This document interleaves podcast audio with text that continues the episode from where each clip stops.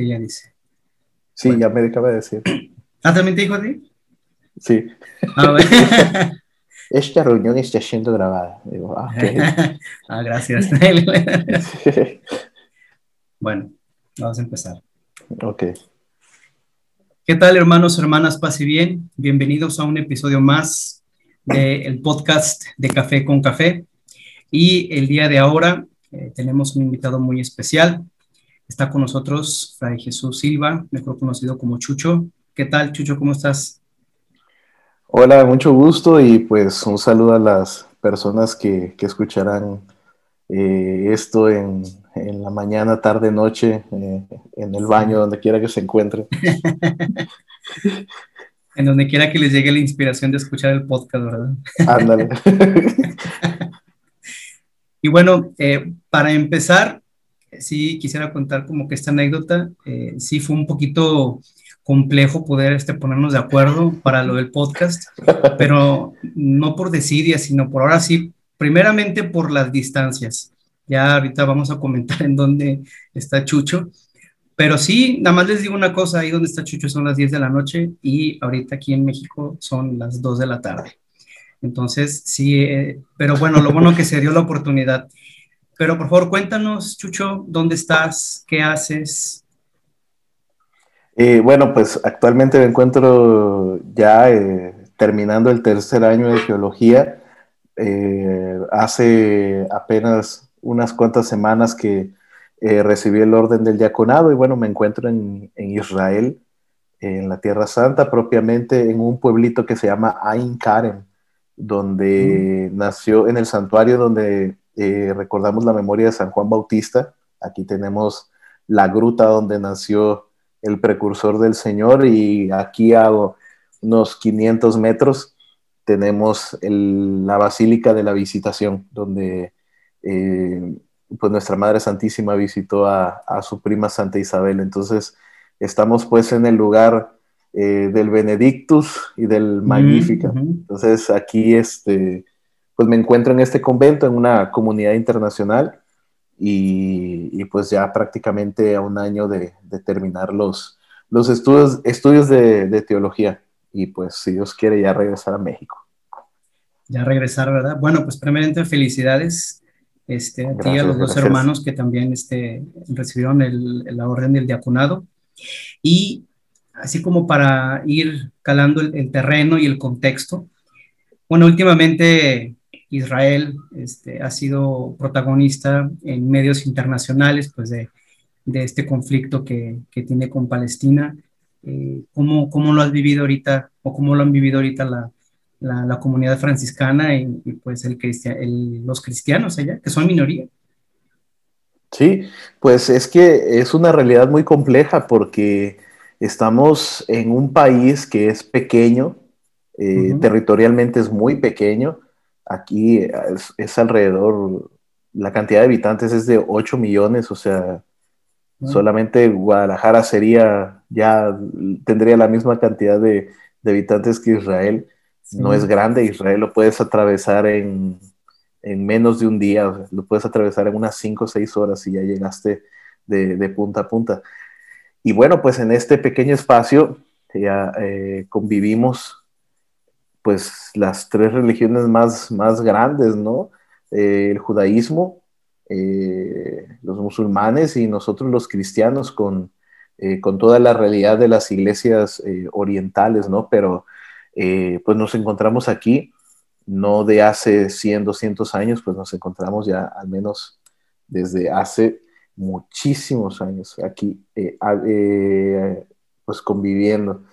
Entonces, pues eso es un reto porque significan tres modos de entender eh, la, la, la, realidad y pues obviamente cada uno eh, la, la, vive pues en este contexto.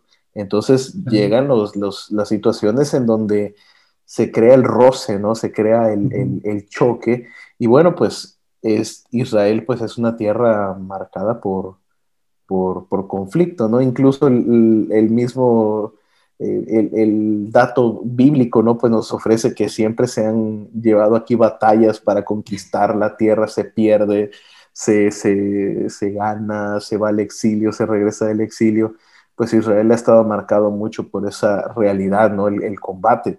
Y bueno, lo que sucedió últimamente, pues fue precisamente una cuestión de, de hace ya algunos años, donde se crea el, eh, el Estado de, Israel como tal, pero también la parte de Palestina. Entonces, la parte de Palestina que es musulmán.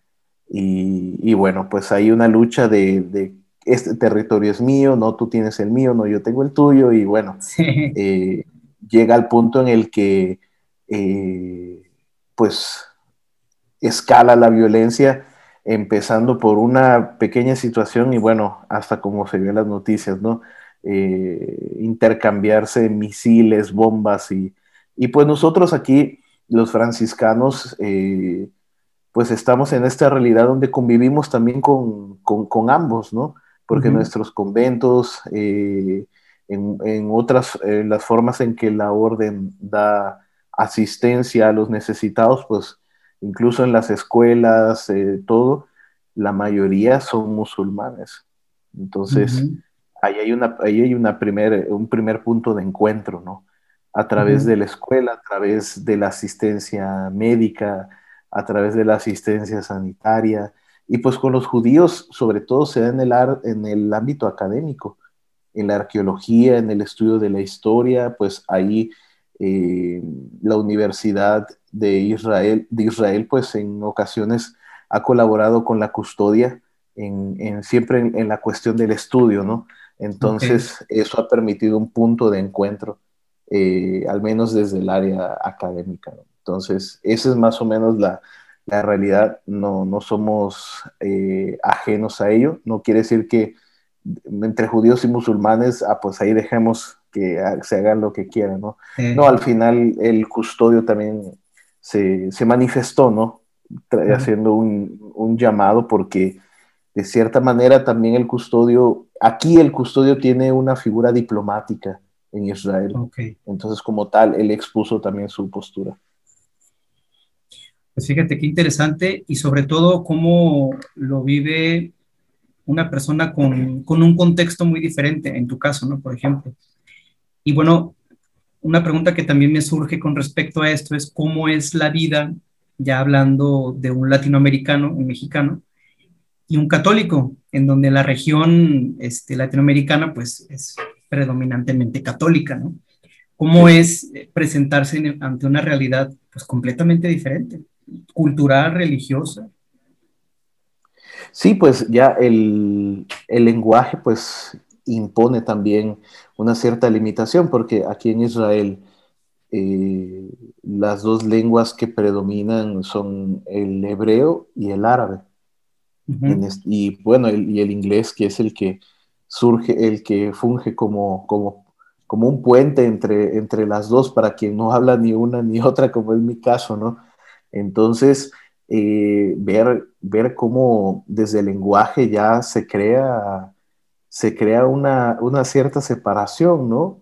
Porque pues mm, yo, lo que cuando tengo necesidad de comunicarme con alguien más, pues lo hago eh, con el inglés, ¿no? O sea, fuera de la realidad del, convento, pues lo hago en inglés. Dentro del convento, pues es en italiano.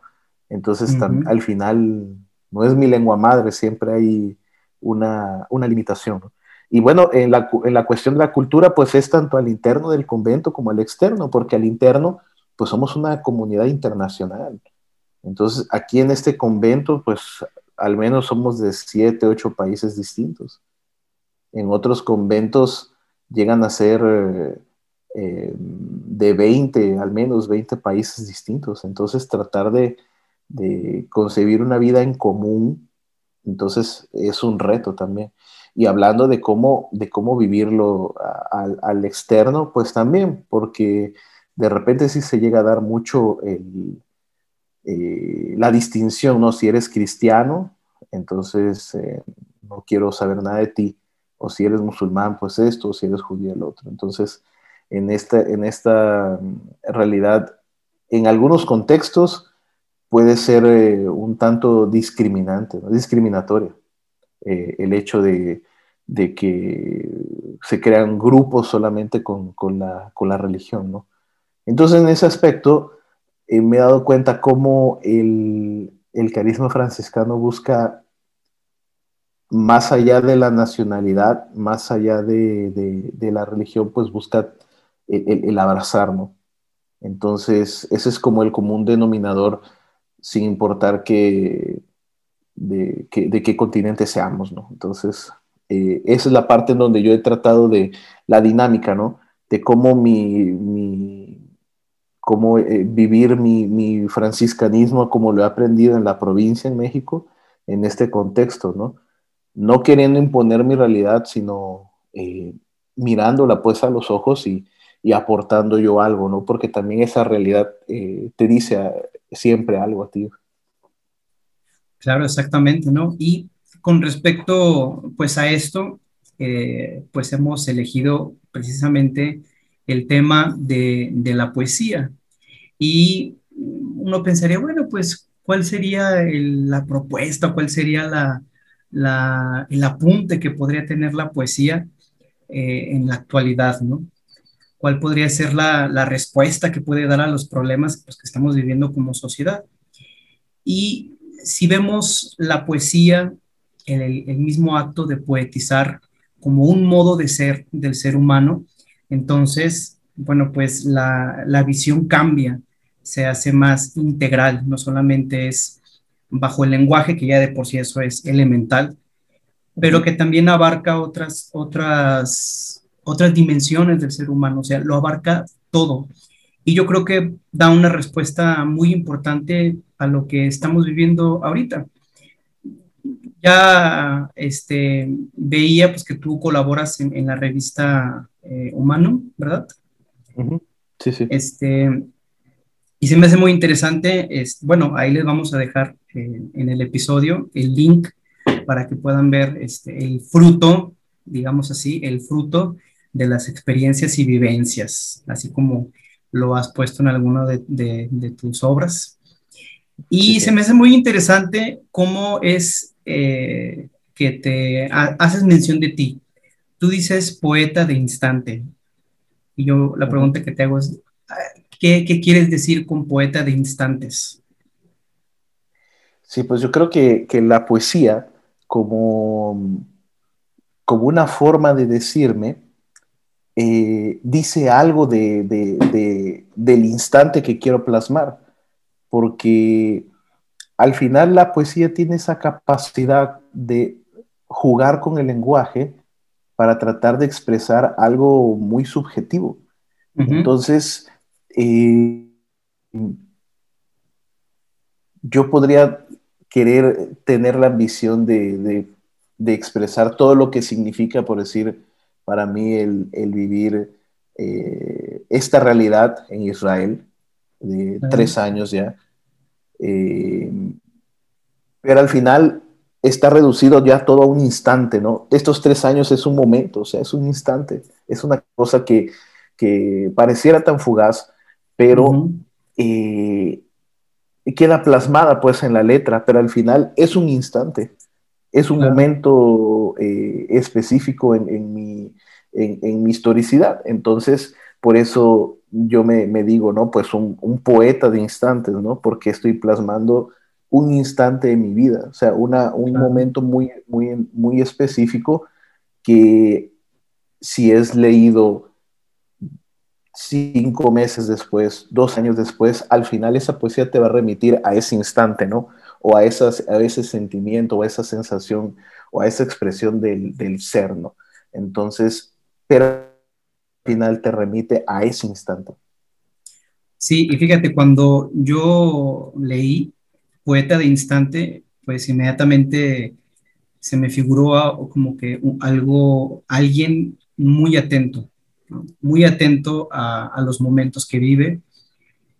Y específicamente ya cuando digo a los momentos que vive, pues está plasmada la cotidianidad, pero una cotidianidad vista con, mucha, con, mucho detalle. O sea, que no se nos escapen los momentos que vivimos porque precisamente son los que quedan plasmados. Y yo para esto eh, me gustaría recurrir a una de tus letras, porque se me hace muy importante cómo tú abordas la cuestión de la poesía.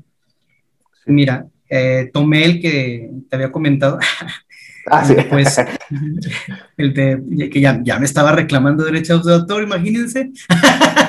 No, es, no, no, es que no, no, no habló con mi representante. Sí, mira, dice, poesía reo de tus amores, aunque veo la hiel atravesando mis renglones. Dígame quién no sucumbe a tus dolores, los de mi corazón y tu silencio de mil sabores. Yo te elegí para cantar mis renuncias, las que nacieron en el secreto, las más enterradas, las raíces más duras. Canta, canta, tengo ronca la garganta, de tanto gritarle a la noche por la luz de la madrugada. Yo con esto te quiero preguntar, ¿Por qué el poeta utiliza la poesía como modo de expresión y no la mera descripción de hechos? ¿Qué le imprime la poesía al, lenguaje humano, a la expresión humana?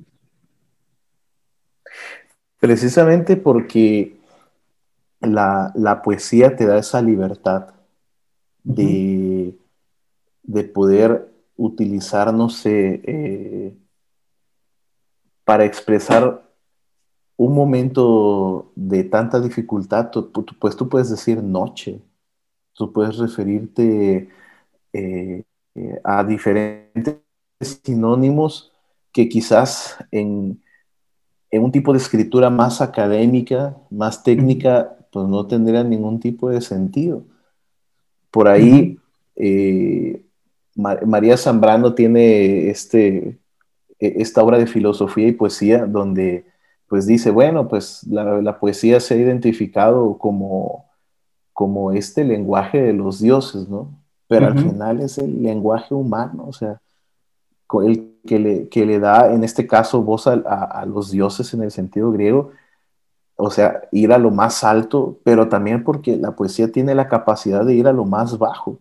Yo en una ocasión entendí, entendí eh, un pequeño estudio sobre la, sobre la poesía donde decía pues es que el hombre cuando entra en sí va a una montaña invertida, o sea, entendiendo el abismo como un descender y un ascender. Bajar a lo profundo, dice, es subir a lo más alto del hombre. Y el lenguaje de la poesía te permite precisamente expresarlo de una forma eh, que para el poeta resulta necesaria, clara y, y a la vez te, muestra a ti mismo. Te lees, pues es, una cosa muy curiosa cuando regresas a, leer lo que has escrito y, dices, pues es que esto soy yo también. O sea, soy yo lo que, soy yo el que escribe y, soy yo lo que está escrito, pues, en esta parte. Entonces, cuando a mí me, me gusta mucho decir que, que, porque para mí la poesía es un canto. Me gusta mucho decir eso, que yo estoy cantando, ¿no? Mi, mi, propia, mi propia realidad, mi propia existencia en eso, ¿no? En, manifestado en la poesía.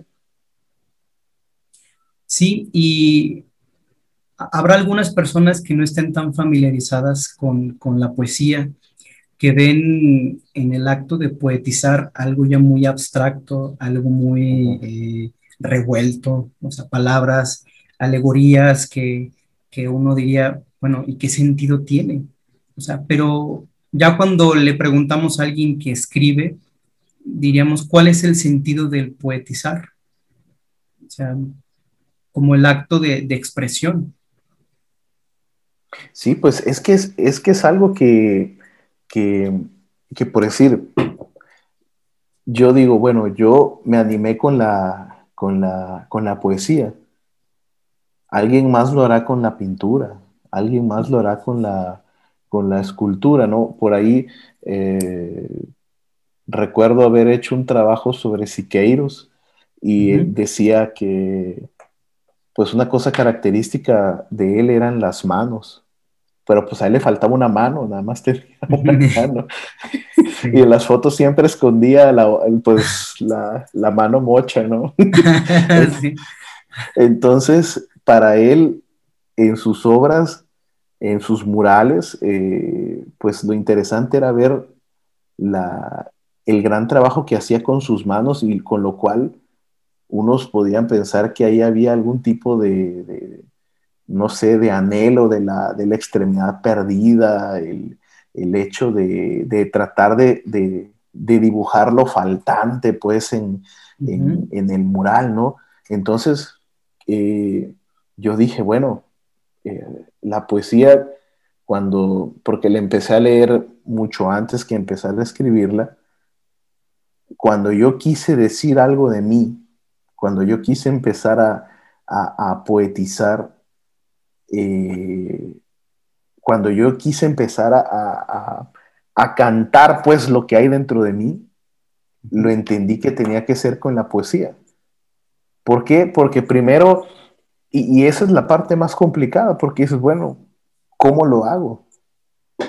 Porque primero inicias, bueno, en este caso, eh, iniciaba copiando según lo que, lo que veía de otros, eh, de otros escritores, pero al final, como dice Jaime Sabines, encuentras tu propia voz, encuentras tu, tu, propio ser y se vuelve entonces una forma ya de, hablar de ti mismo, ¿no?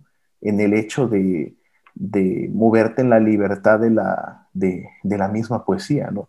Entonces, al final te das cuenta que es la herramienta que aquí sería ya este, entrar en otro debate si es la poesía lo que te encuentra o tú encuentras a la poesía, pero al final creo que es, eh, es una búsqueda mutua porque la poesía sin el hombre pues no, no, no, no, surge, ¿no?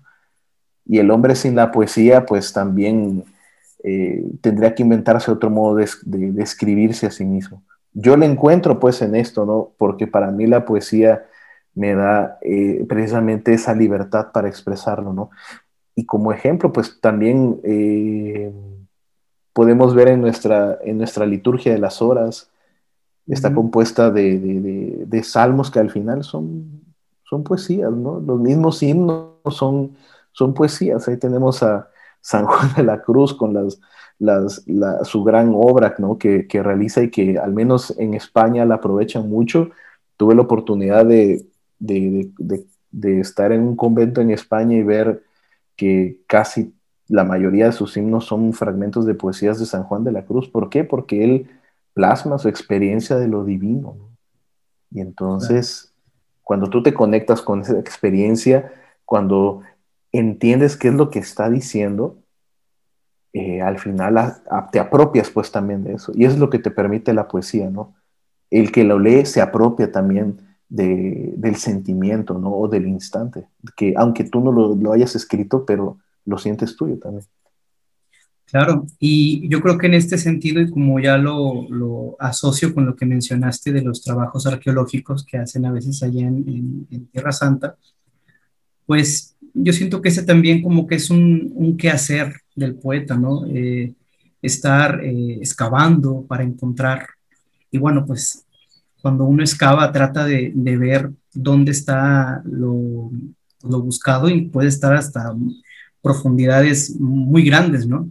Y yo creo que esto nos refiere también a la cuestión de, de entrar a nosotros mismos para ver la, la existencia, pero la existencia tal como es no con adornos, no con, eh, no con proyecciones, sino tal como es. Y yo creo que eso es lo que también hace que la poesía sea muy llamativa para las personas, ¿no? Porque se identifican precisamente con esto, ¿no?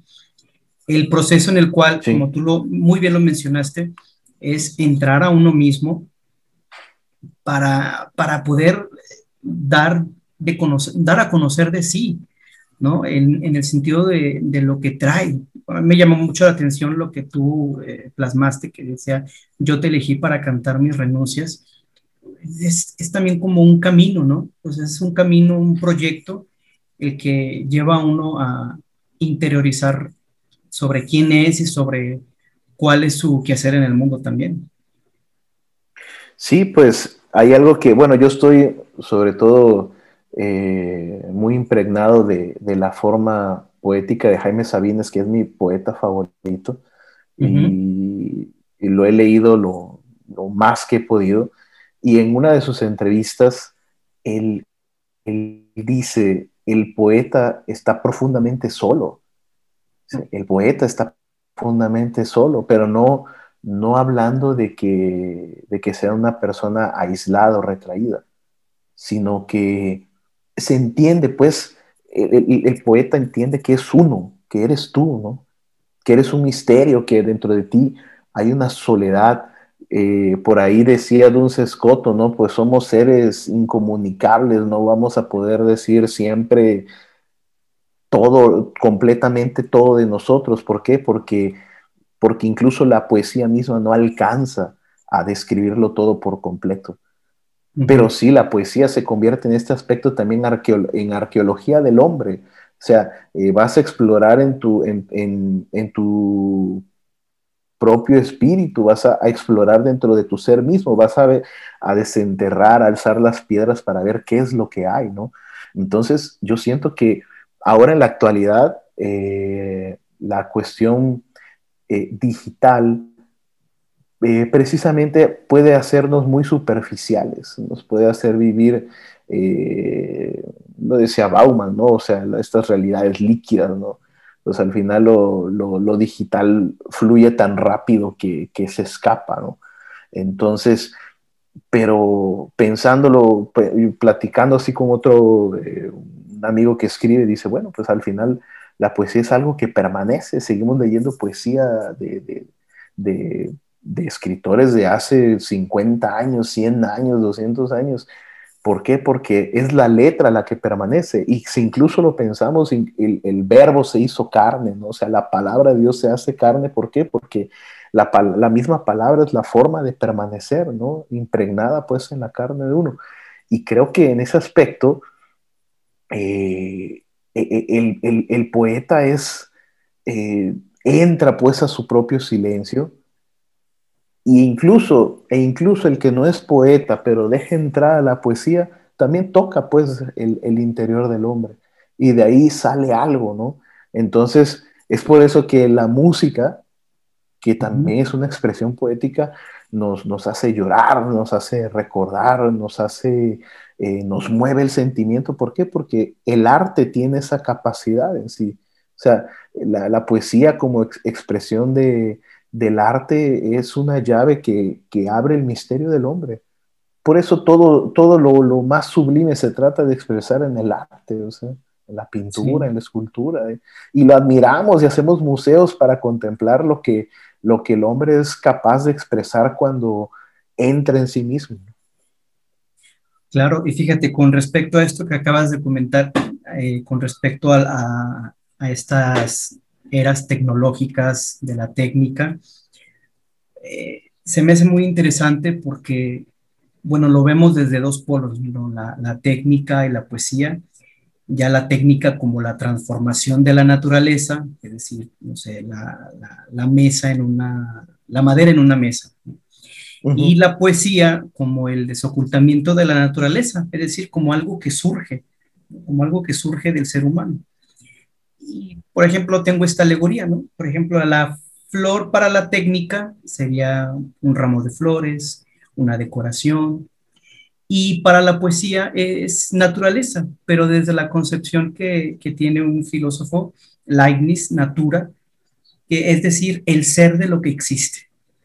O sea, el fundamento de todo lo que es. La poesía lo que devela es el ser. Y en este sentido, el poeta ve el ser de las cosas y utiliza el lenguaje para darlo a conocer. Pero en, este quehacer, pues también conlleva un riesgo, porque sabemos que el ser es, es abismo, es lo indeterminado, es, lo, que, lo inagotable. Y el poeta ve en el abismo el reflejo de su condición más originaria, que es su ser como ser indeterminado.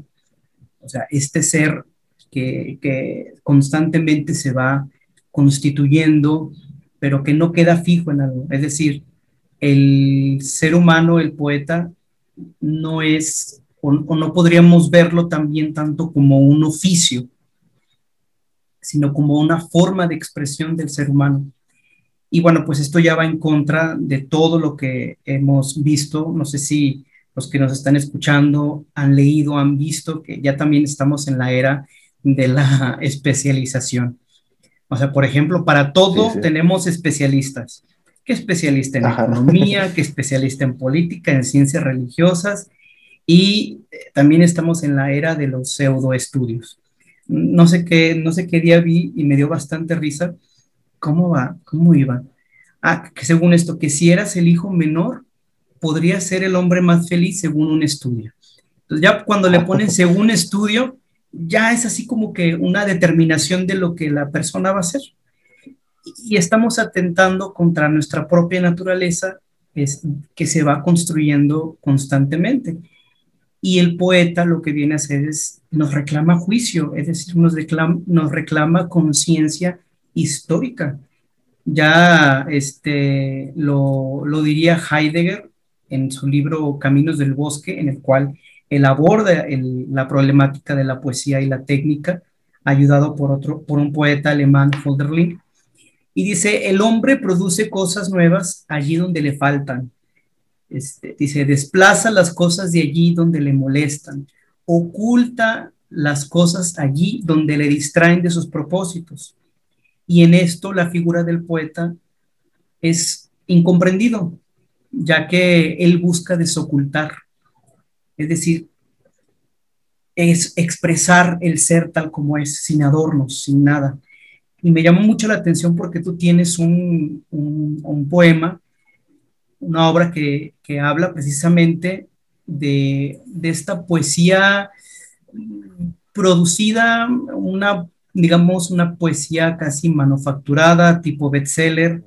Eh, bueno, tú, la, tú le, la llamaste lujo, lujo cultural en donde me llamó mucho la atención, dices tú, odio los que hacen de la poesía un lujo cultural, como si fuera solo un fruto perfecto de una construcción mental. ¿Cómo nos podrías explicar estas líneas con respecto a, la poesía como, como un lujo cultural? Sí, pues la poesía no es solamente un trabajo mental, la poesía no es una expresión gramaticalmente bella y ortográficamente bella, porque no estamos construyendo solamente frases, sino estamos tratando de, hablar de la existencia, ¿no? Cuando, eh, cuando uno escribe poesía, estamos escribiendo de la vida misma, estamos escribiendo nuestra vida. Dice Jaime Sabines, pues el poeta es el que está condenado a la vida y está condenado a la muerte. O sea, lo entiende pues en el aspecto que la poesía te ata la existencia, pero la existencia no quiere decir como una cuestión meramente material, sino tu ser mismo. Eh, Precisamente Heidegger dice, pues estamos ante el olvido del ser. ¿Y qué es lo que el poeta? El poeta se interna al oscuro. El, poeta se interna pues al bosque, va más a lo profundo, se acerca al abismo precisamente para traer de allá adentro eh, aquello que, que otros pues no lo hacen. Y el poeta hace ese camino preguntando poéticamente, por así decirlo, que es preguntar poéticamente es precisamente partir de la experiencia, partir de la vida misma. Por eso la poesía no puede ser solamente una mera expresión de, sentimientos. ¿no? La poesía no es una cuestión eh, mental. Precisamente yo siempre refiriéndome a Jaime Sabines, él tenía una lucha con Octavio Paz porque él decía que Octavio Paz era un poeta intelectual y él, escribe una poesía donde dice que, que parecen, así lo dice Sabines, Sabines parecen eh, quinceañeras preparando su baile de presentación ante la sociedad. O sea, en el aspecto de que quieren presentar una cosa eh, eh, eh, bella, ¿no? Estética. Pero dice, pero pues eso no es la poesía. ¿Por qué? Porque la poesía conlleva eh, el rasparte, el mancharte de, lodo las manos, el, porque si tú te internas a un bosque oscuro, pues sabes que vas a lo desconocido, puedes caerte, tropezarte, herirte, ¿no?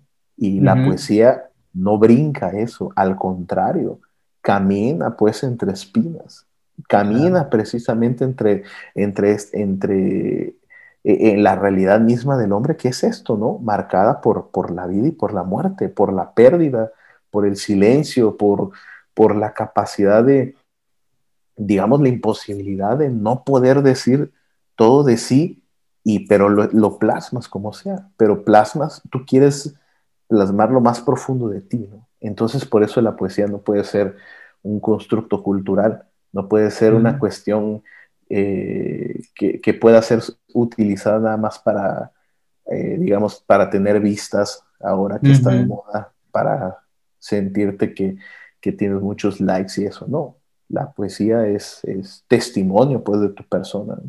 Claro.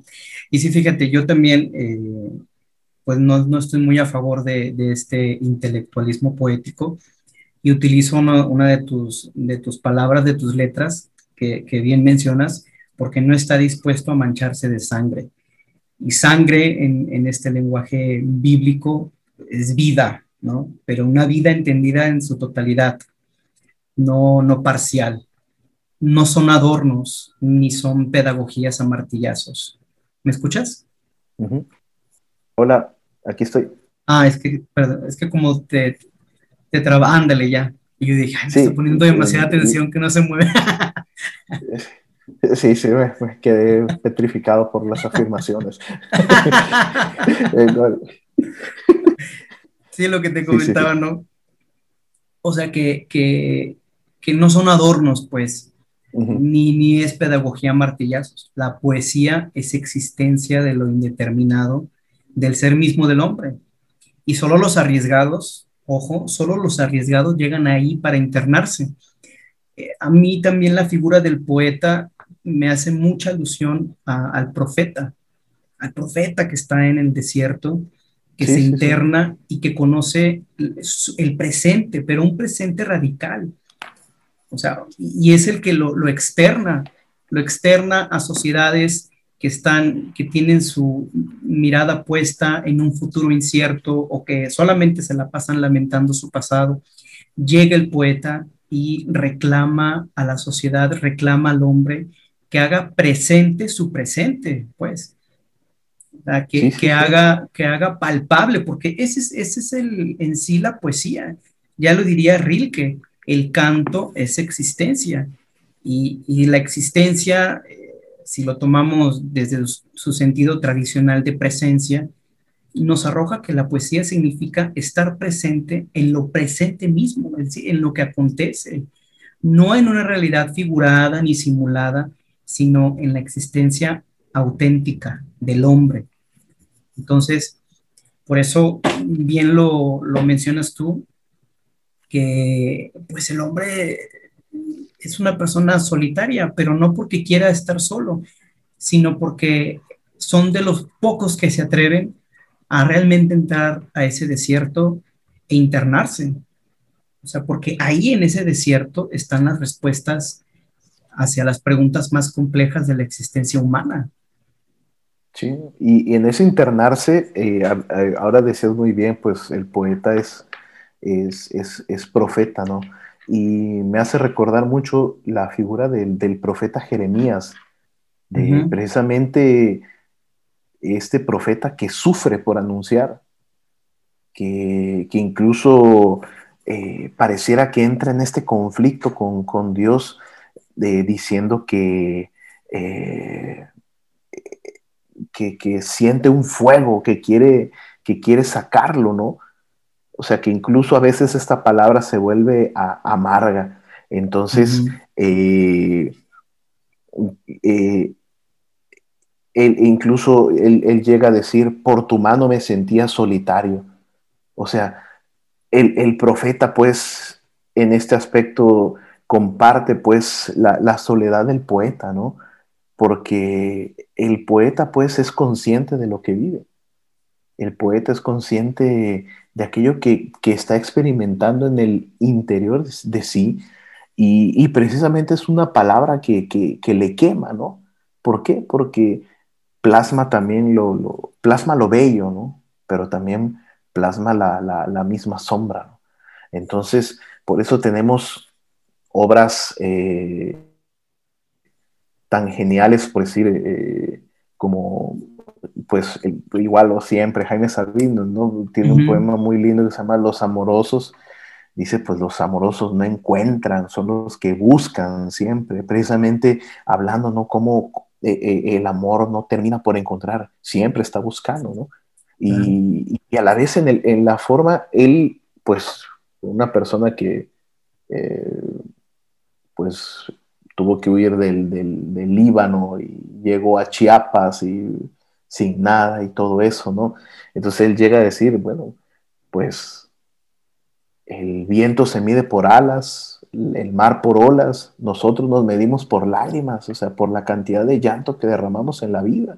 Entonces, ver que es tan cierto, ¿no? Que, eh, podemos decir que el poeta es el que llora, el poeta es el que ríe, el poeta es el que, el que se divierte, o sea, el que es consciente de su propia vida. Entonces, el poeta está llamado a, la existencia, ¿no? Es, es una persona que camina, pues, consciente de, lo que es. Yo creo que eh, en esta época, como tú mencionabas, también marcada mucho por la especialización o sobre especialización, hacemos del conocimiento de todo, lo seccionamos tanto que al final ya ni sabemos qué es. Ya ni, ni, se entiende en qué nos estamos especializando o qué estamos conociendo. El poeta viene a, a, clavar una bandera diciendo, no todo está conocido. Claro. Y precisamente el hombre no está completamente, hablamos de que los océanos y todo falta mucho por conocer, el hombre sigue siendo un misterio todavía para el mismo hombre. Sí, claro, y, en ese sentido veo al poeta como la voz de la humanidad del hombre, una humanidad desnuda, es decir, sin títulos, ni cargos, ni nada, o sea, tal cual es. Y esto también me remite mucho al misterio de la encarnación de, Jesús, o sea, Jesús como la figura de este poeta, también si lo vemos como un modo de ser que se encarnó en, la realidad más profunda del ser humano. Entonces, ya diría Holderlin eh, en su elegía Pan y Vino, eh, ¿por qué ser poetas en tiempos de penumbra? Y aquí Heidegger, eh, este filósofo alemán, contesta y se me hace muy interesante. Dice, los poetas son aquellos mortales que cantando con gravedad al dios del vino, sienten el rastro de los dioses subidos, siguen tal rastro y de esta manera señalan a sus hermanos mortales el camino hacia el cambio. Lo que te comentaba de esta cuestión de, de una visión profética, pero es una visión que constituye camino, que constituye moverse, ¿no? Eh, es, el poeta está en constante devenir, no es algo estático, acabado, sino que siempre eh, está buscando, como lo hemos mencionado, este, la realidad más profunda de su ser.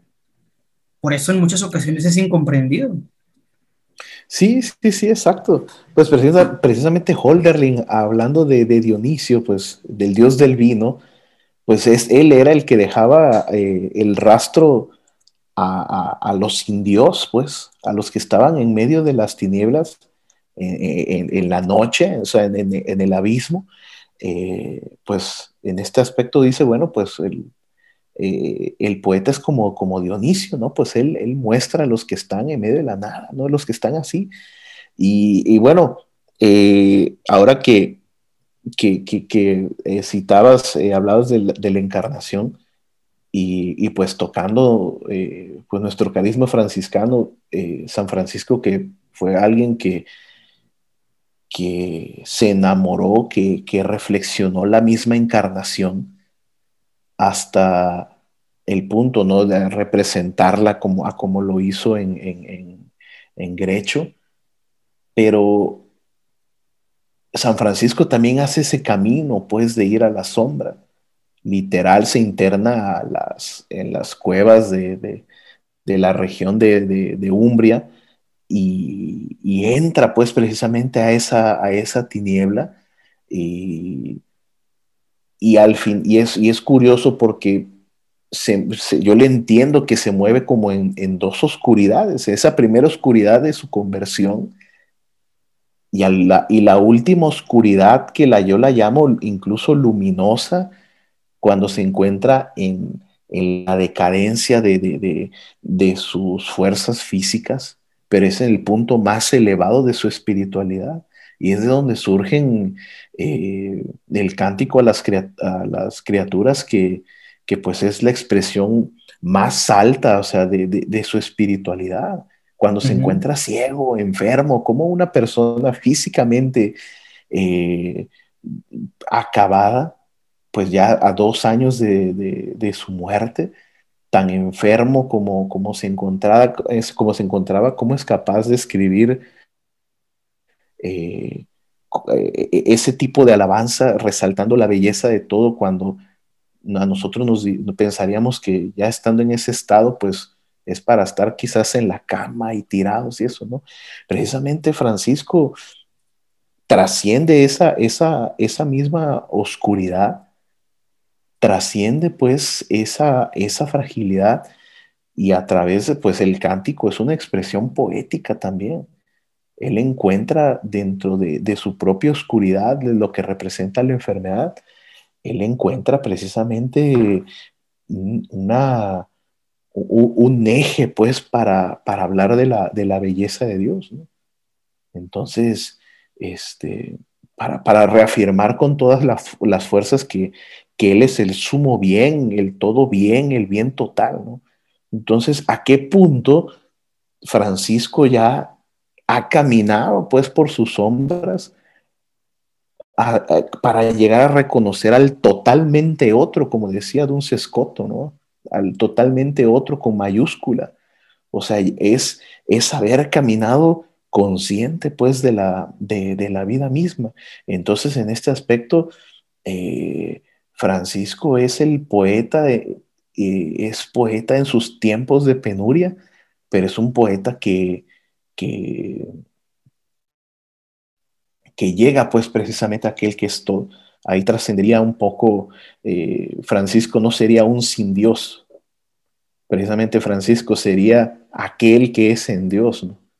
Yo creo que esa es la, belleza de, la existencia de Francisco, pues para, para, para uno que, sea, que es consciente, que aferra pues su, existencia y es capaz de, hacerla caminar en la, en la oscuridad de su vida y, y llevándola hasta, hasta, las, sus, hasta las últimas consecuencias, pues una, una vida de santidad.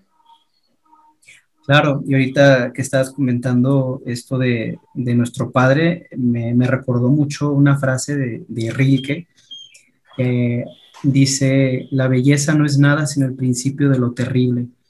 Al principio no, no entendía bien a qué se quería referir Rilke con, con, con estas palabras, pero ya después eh, se entendía que esto terrible era la, la magnificencia de la existencia.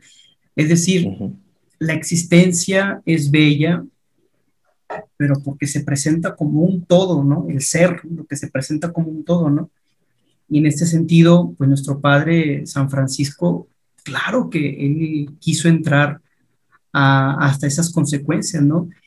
hasta descubrir quién era él y quién era este quién era Dios, quién era Jesús, pero el camino está trazado y por eso ya diría el mismo Heidegger, este camino solamente es de los arriesgados, de los poetas y es e, este viendo al poeta como esta persona que, que es capaz de hacer introspección en su vida, en su existencia y que es real, y que se topa con la realidad. Fíjate que a mí me, me llama mucho la atención, por ejemplo, el, el pasaje de los discípulos de Maús. Ellos, eh, siendo ya testigos de la muerte de Jesucristo, huyen de esa realidad, ¿no? Ya están viendo a un Jesús muerto, que todo lo que se había dicho se viene para abajo, huyen de esa realidad y regresan. ¿Y qué es lo que sucede? Jesús se les presenta en medio, ¿no? En medio de ellos caminando, hablando de este acto de caminar. El poeta hace esto, o sea, el poeta cuando la humanidad huye de su realidad, sale el poeta y se presenta ante ellos con la mayor carta que tiene, que es la realidad.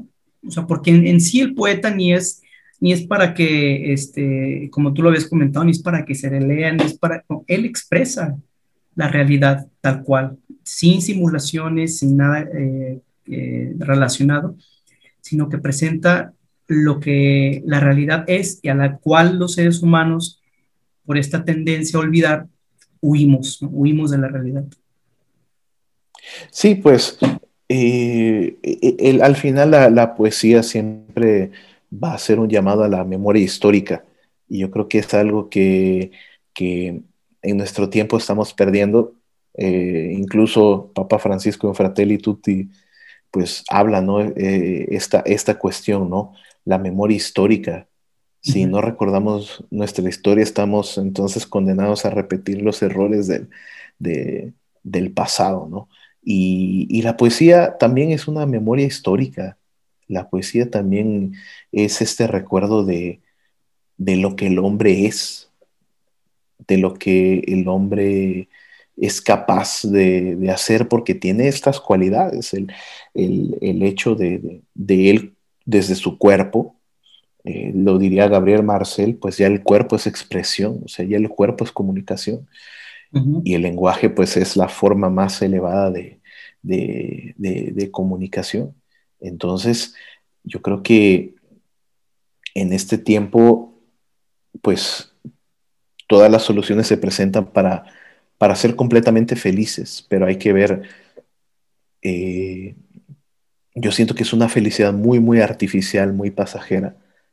No es, no es porque eh, no significa que el poeta siempre tiene que estar como ser una persona triste, depresiva y, obsesionada con, la oscuridad y el dolor. No, no, para nada, para nada. No, no es que el poeta tiene que, tenga que ser como un jinete de, la oscuridad, de montar en un caballo negro eh, o alguna cuestión de ese tipo, no, no, no, no. Porque precisamente, eh, así como Francisco, pues el poeta puede cantar lo, bello, o sea, lo, bueno, lo verdadero. Pero eh, precisamente cuando el, poeta encuentra o describe lo bello, es una belleza eh, en sí misma, o sea, es, algo sólido en sí, no es una cuestión de de, algo momentáneo, de algo pasajero, sino porque encuentra pues aquello que, que, es bello, ¿no? Entonces en este aspecto la poesía funge como, tiene como una función eh, redentora, ¿no? En aquel, en aquel que, decide pues eh, remar adentro pues en este inmenso mar de, de la poesía que es conocimiento del hombre. Y entonces es cuando uno, yo creo que no hay mayor alegría que, el, el, reconocerse pues a sí mismo, el saber lo que uno es, lo que, lo que, lo que uno es pues en, el, sentido más, amplio, de reconocer que, soy yo, que en mí hay un ser, que hay una esencia y que es capaz de, decir algo.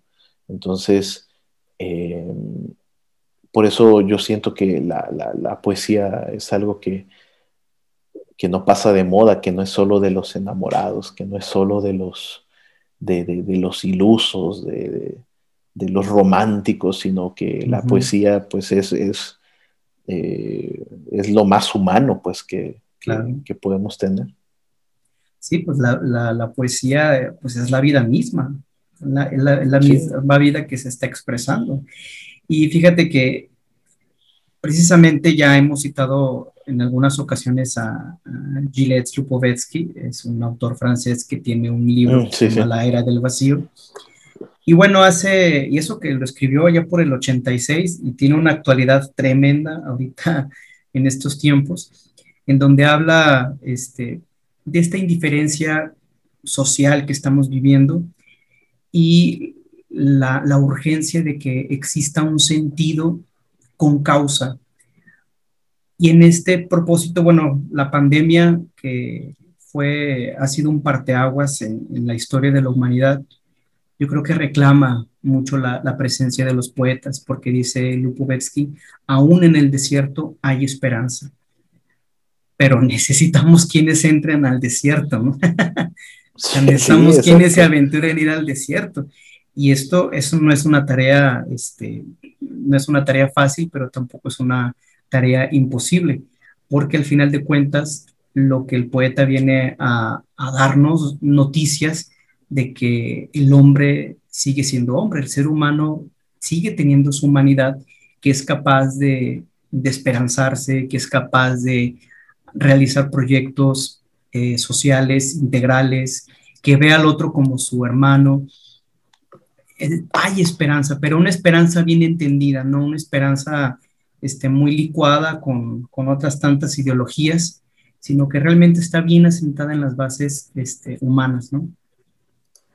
Sí, sí, sí, pues precisamente eh, yo creo que eh, me tocó en, una ocasión hojear el, el, libro de, de, de Lipovetsky y, y, pues era interesante pues cómo, cómo planteaba pues ese, eh, ese vacío de la actualidad, ¿no? Y, y pues ahora más que nunca con, con, con, la cuestión de la pandemia nos acostumbramos y a, a realizar todo a través de, de, de, del Internet, ¿no? de los medios digitales, y es una realidad que, que no, no, no se puede negar, y yo creo que decir, prescindir de todo esto, pues sería imposible. Pero cuando dejamos que la dinámica de lo digital eh, se impregne en, en, en, la, en, la, misma humanidad, entonces es cuando hacemos de nuestra humanidad incluso algo líquido, o sea, algo tan, tan pasajero, algo tan efímero que, que la pandemia misma desnudó, pues. Uh -huh. eh, me, me, me, se me hizo muy interesante un, un, pequeño estudio de cómo algunas personas decidieron alejarse por completo de las redes sociales en el tiempo de pandemia. ¿Por qué? Porque en los lugares donde se llevó confinamiento un poco más eh, estricto, uh -huh. pues consumir redes sociales todo el día, todos los días, pues al final produjo un aburrimiento terrible, o sea, uh -huh. porque todos estaban ahí pero pues al final no estás con nadie. ¿Por qué? Porque había la necesidad del, del, encuentro, pues la necesidad del tocar. O sea, la pandemia desnudó eh, muchas realidades que eh, a mí me llama mucho la atención eh, ese discurso que hizo el, el mensaje del Papa cuando hizo, hizo la bendición Urbit et, et Orbit. Ah, sí. Eh, decía, decía, pues este, una cosa invisible hizo temblar nuestras seguridades. Una cosa que ni, ni, siquiera podemos ver hizo que se simbraran en nuestra, nuestra soberbia, nuestra, eh, nuestra idea de, omnipotencia, ¿no? Y, sinceramente yo creo que en, ese, en ese aspecto la, la poesía te mantiene pues en eh, más anclado pues en la, en la, realidad misma, más consciente pues de, de, de, de lo que tú eres. Eh, porque al final la poesía se construye de encuentros. Claro. Entonces, pensar que, que, que, basta lo digital para encontrarte eh, es, no es suficiente. No es suficiente porque necesitamos estar dentro de la vida y no contemplarla desde, la, desde un monitor, ¿no? desde una pantalla, desde a la velocidad ¿no? de, de un clic, a la velocidad de una búsqueda. ¿no? sino que el hombre mismo es búsqueda y la poesía es el, medio pues para, para eh, caminar pues en, esa búsqueda, en ese, en, ese mundo abstracto también que es el hombre mismo. Y, es la, poesía pues es la que tiene lenguaje para hablar de, de, esa intimidad del hombre. Por eso es que, que golpea tanto, por eso es que que sigue llamando la atención porque la leas eh, en el momento que la leas te, te va siempre a, tocar algo pues del interior. Entonces creo que, la pandemia ha mostrado, o sea, la, necesidad y el valor del encuentro, lo efímero y, lo frágil que es lo, lo digital. Con respecto a, a, esto de, del cántico de las criaturas y el cómo nuestro Padre se expresaba, pues también está esta oración atribuida a, nuestro Padre San Francisco, el Absorbeat, que es muy pasional, es muy humano, es una súplica realmente que entraña una humanidad necesitada de lo sagrado, no porque no le baste la humanidad, sino porque una vez conociéndola, la quiere sublimar hacia lo sagrado. Y le doy lectura, que se me hace muy bonita esta oración. Se te suplico, Señor, que la fuerza abrasadora y meliflua de tu amor absorba de tal modo mi mente que la separe de todas las cosas que hay debajo del cielo, para que yo muera por amor de tu amor, ya que por amor de mi amor tú te dignaste morir. Pues cargada de, mucha intensidad. Sí, sí, sí. Es, una expresión altísima, pues, de, interiorización. O sea, es una expresión altísima de, ir hacia adentro, ¿no? En lo profundo de nosotros eh, se manifiesta la, voz de Dios, ¿no? En ese aspecto, eh, el humanismo de de, San Francisco, pues la forma en la que él está místicamente más encarnado en la realidad cuando, cuando, profundiza más en el misterio de Dios. O sea, no es, no es, no es que el místico se aleje de la, de la tierra, o sea, que se separe de la tierra, no. Aprende pues a leer en la criatura la, eh, encuentra pues en la criatura la, eh, eh, el todo de Dios, ¿no? Entonces, encuentra pues en la misma creación de Dios una alegoría de aquel que es totalmente perfecto y bueno. Claro, y fíjate, ahorita que estaba haciendo la relectura de, esta oración, veo elementos, el, el fuego abrasador del amor de Dios y, y cómo San Francisco desea ser consumido por este fuego, como, como un sacrificio, un sacrificio vivo, una ofrenda.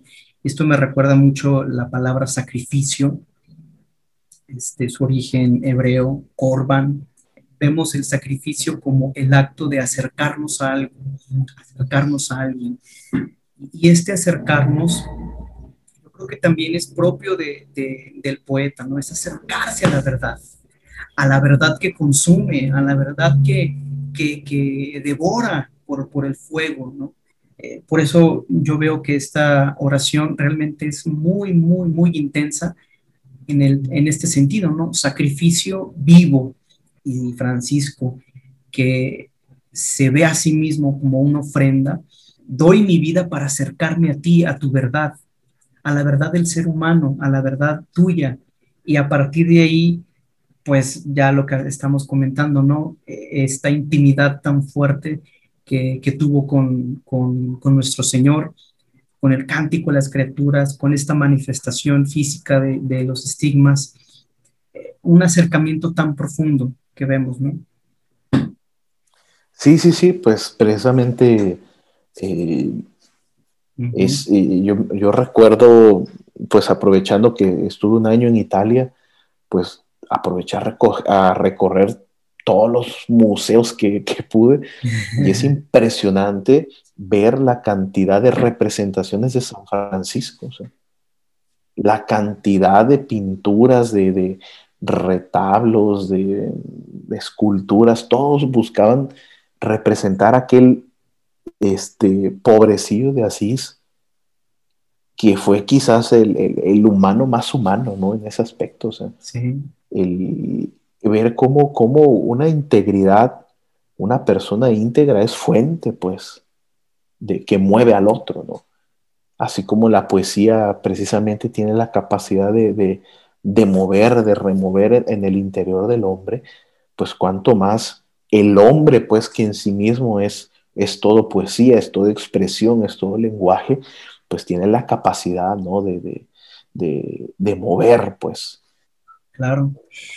Y sí, y como una alegoría de, pues, de esto que estamos hablando con respecto al sacrificio y la importancia que tiene la poesía como expresión del ser humano, es como esta zarza que no se consume, que, que siempre está manifestando lo vivo del mismo. Y yo creo que eso es parte de, del acto de poetizar, que mantiene al hombre vivo. Y, y nosotros en nuestro contexto lo vemos. Esta ofrenda que hizo nuestro Padre San Francisco es esta zarza que no, todavía no se consume y después de 800 años sigue tan viva como cuando la, la primera vez que hizo este ofrecimiento de, de su existencia. Y es un verdadero poema, un verdadero poema que, que se encarna en, en, muchas historias. Sí, sí, exactamente. Sí, pues es, es aprender a, leer también en la, en la misma vivencia. Eh, encontrar eh, los pasos pues de, de una, de una humanidad vivida plenamente, ¿no? En este aspecto, la vida de Francisco está movida por lo bello, por lo bueno. Y a raíz de eso, otros lo expresan, pues, en la poesía, en la música, en, el arte. Entonces, ver que, que como la experiencia de, de, uno irradia, pues, en, en, muchas cosas, ¿no? O sea, no solo en, en la espiritualidad, sino en, todo, en todo lo demás. En todo lo demás. Y bueno, Chucho, ya para ir concluyendo con, con este episodio, vemos cómo está la, la, situación actual. Ya lo hemos hablado con respecto a, a, esta era tecnológica, a esta era un poco indiferente con lo que sucede. ¿Cuál es la propuesta de la poesía pues en estos tiempos? ¿Qué nos invita a la poesía? Pues yo creo que la poesía siempre va a ser eh, un encuentro con la realidad, porque la poesía eh, no solamente habla de la realidad personal, sino también de, de, del entorno, ¿no?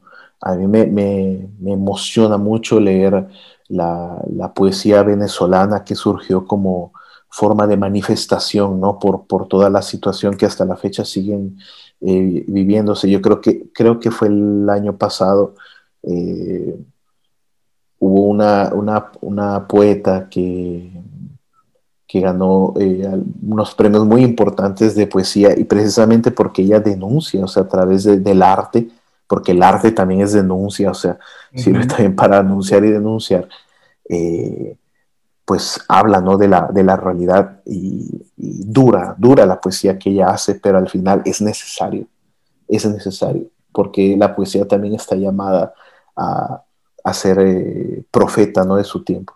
Entonces yo creo que eh, la propuesta de la poesía no es solamente una propuesta para los románticos, no es solamente una propuesta para, para sacar la tristeza o la amargura, sino la propuesta de la poesía es hacernos verdaderamente conscientes de nuestra, de nuestra existencia, pero con vistas a, a encontrar algo, porque uh -huh. no es la poesía que busca eh, ahogarse en la tristeza o, o, en el resentimiento o en la manifestación, sino la poesía al final busca también la verdad, ¿no? La poesía busca lo, lo, lo verdaderamente bueno, bello.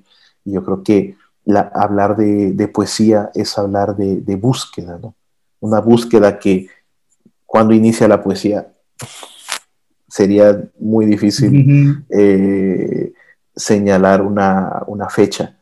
Pero desde que la poesía, desde que el hombre es consciente de la poesía, no ha dejado de buscar. Entonces, en este tiempo yo creo que estamos eh, invitados a usar la poesía para seguir eh, incursionando en el hombre, en el misterio del hombre, porque lo que, lo que nos, la sociedad ahora eh, que nos quiere situar en, una, en un piso, en una, en una base de una felicidad eterna, una felicidad aquí, pues en este instante, eh, totalmente completa, donde nada malo te puede suceder. La poesía derrumba todo eso y dice, tú eres esto, tú eres esto y eres capaz de nombrarlo. Y cuando eres capaz de nombrarlo, entonces realmente empiezas a ser más libre. Esa es la propuesta, ¿no? Claro, yo creo que estamos llamados a ser poetas del instante, ¿no? Es decir, que, que, que realmente estemos atentos a lo que nos sucede. Pues Chucho, te agradezco muchísimo. La verdad es que, ¿qué hora es allá? ya como la una de la mañana. no, Se escuchó la campana, ¿no? Nada. ya, me voy a la UDC. no, son las 11.27, pero tempranito. Ya nosotros aquí ya no estamos en clases, ya estamos en exámenes, pero hasta el viernes tengo el siguiente, así que no hay problema. Ah, pues excelente. No, bueno, pues Chucho, te, agradecemos bastante. La verdad es que la plática estuvo de lujo, realmente muy, muy este, enriquecedora en muchos aspectos. Y bueno, pues a la gente que, que, pues, que nos está escuchando, pues los invitamos a que nos dé su opinión, qué le parece este episodio. Y bueno, pues sigamos pidiendo por nuestros hermanos que ahorita están allá en, en Tierra Santa, un año más y bueno, Dios mediante la, ordenación. y bueno, pues ya de regreso, ya pronto aquí de regreso a México, si Dios sí, sí, No, pues gracias por la invitación y pues un placer este, pues hablar de, esto que, tanto me apasiona, ¿no? La poesía y, bueno, pues que sea una, oportunidad para, para muchos, ¿no? Quienes no la han conocido, pues bueno, acercarse a, pues ahí les dejo un primer autor, Jaime Sabines, eh, sí. chiapaneco. Entonces, creo que eh, siempre, siempre es lindo iniciar con, con, algún poeta y, entrar, pues, ver cómo otro la percibe y, bueno, pues dejarse tocar también por esto. Así es. Bueno, pues al igual, este, tienes tus redes, ¿verdad? También.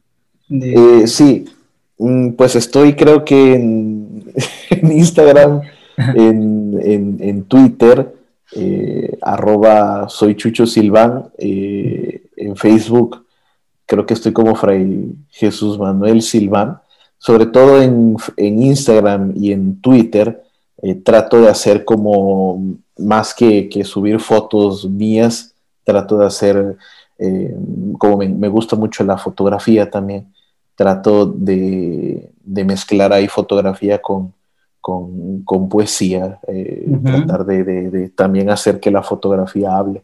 Entonces, pues es lo que yo trato de compartir un poco en, esas redes, ¿no? Eh, como, como proyecto, por así decirlo, un poco de lo que tengo en las libretas, ponerlo también en, la, en las redes sociales. Pues ya saben, si quieren buscar material de, nuestro hermano, porque pues también eh, toma fotos, muy buenas fotos. El cine, no sé, también te gusta el cine, ¿verdad? Sí, me encanta. Yo soy un apasionado del cine, de la música, del arte en, muchas de sus expresiones. Eh, me encanta, pues, precisamente ver eh, cómo, el hombre expresa, pues, su, lo, que, lo que entiende, pues, lo que, lo que percibe. Y, y bueno, pues ahí en, en, ese, en esas redes, pues, trato ahí de compartir un poco eh, de mi visión, ¿no? De, la realidad. Pues perfecto. Entonces, Chucho, Dios te bendiga. Te agradecemos gracias, mucho gracias. acompañado. Y bueno, pues a la gente que nos está escuchando, eso es todo por el día de ahora. Nos vemos en el siguiente episodio de tu podcast de Café con Café. Lectura del mundo en clave franciscana. Paz y bien. Paz y bien.